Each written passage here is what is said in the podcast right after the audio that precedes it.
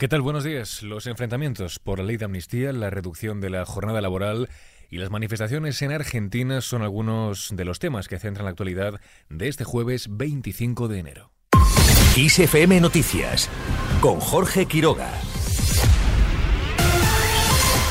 Continúan los enfrentamientos entre PSOE y PP por la ley de amnistía. Los reproches mutuos entre ambos partidos por las consecuencias de la norma no cesan especialmente en lo que se refiere a los delitos de terrorismo y siguen enturbiando la vida política. Todo ello a la espera de que se convoque antes de que acabe el mes de enero el Pleno del Congreso que aprobará la ley para su remisión al Senado.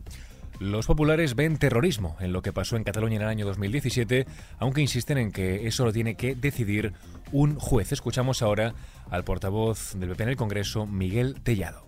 Hemos visto imágenes de sucesos en Cataluña tremendamente graves. Esto le da impunidad a Puigdemont, le da impunidad a todos los que han participado en actos de terrorismo, absolutamente todos. Y dentro del PSOE, las críticas del presidente de Castilla-La Mancha, Emiliano García Paje. Lo que sé es que no hay terrorismo bueno y terrorismo malo. El terrorismo es terrorismo.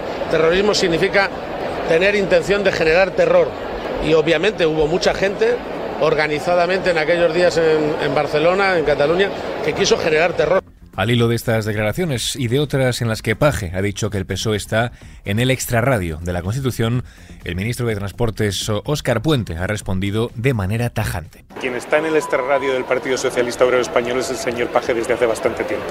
Nosotros estamos en el centro de la Constitución. Momentos más tarde, Paje ha respondido que él gana elecciones en su comunidad.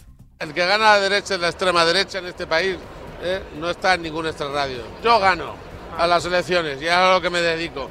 A ver si voy a tener que pedir disculpas por ganar las elecciones. Mientras el presidente de gobierno Pedro Sánchez y la ministra de Educación Pilar Alegría exponen hoy al Consejo Escolar del Estado sus planes sobre el uso de los móviles en los centros educativos y el anunciado refuerzo escolar en matemáticas y comprensión lectora.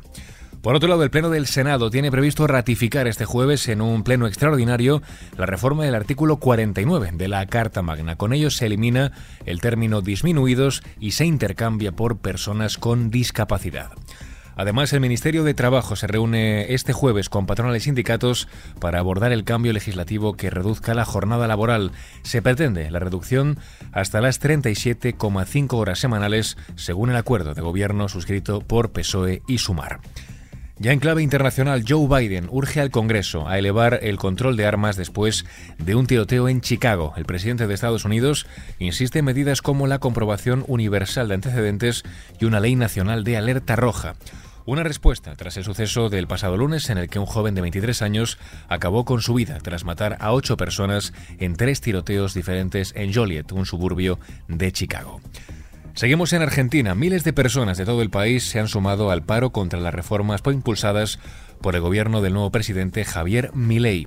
Según la convocatoria, se contabilizan 500.000 personas, mientras que la policía suma 100.000 y el gobierno 40.000 personas convocadas. Los convocantes del paro buscan echar por tierra las dos principales reformas con las que Milei trata de revitalizar la maltrecha economía argentina, golpeada por serios problemas como la hiperinflación, la falta de productividad, una elevada deuda o un déficit crónico. El presidente cree que el Estado es demasiado grande e ineficiente, por lo que ha planteado importantes recortes a los que se resisten los sindicatos, que consideran que esto supone privar de derechos a las clases trabajadoras y vulnerables.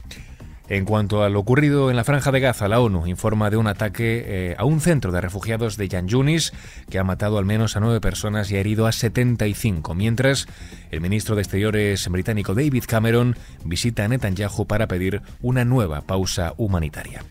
Y nos despedimos con la previsión del tiempo.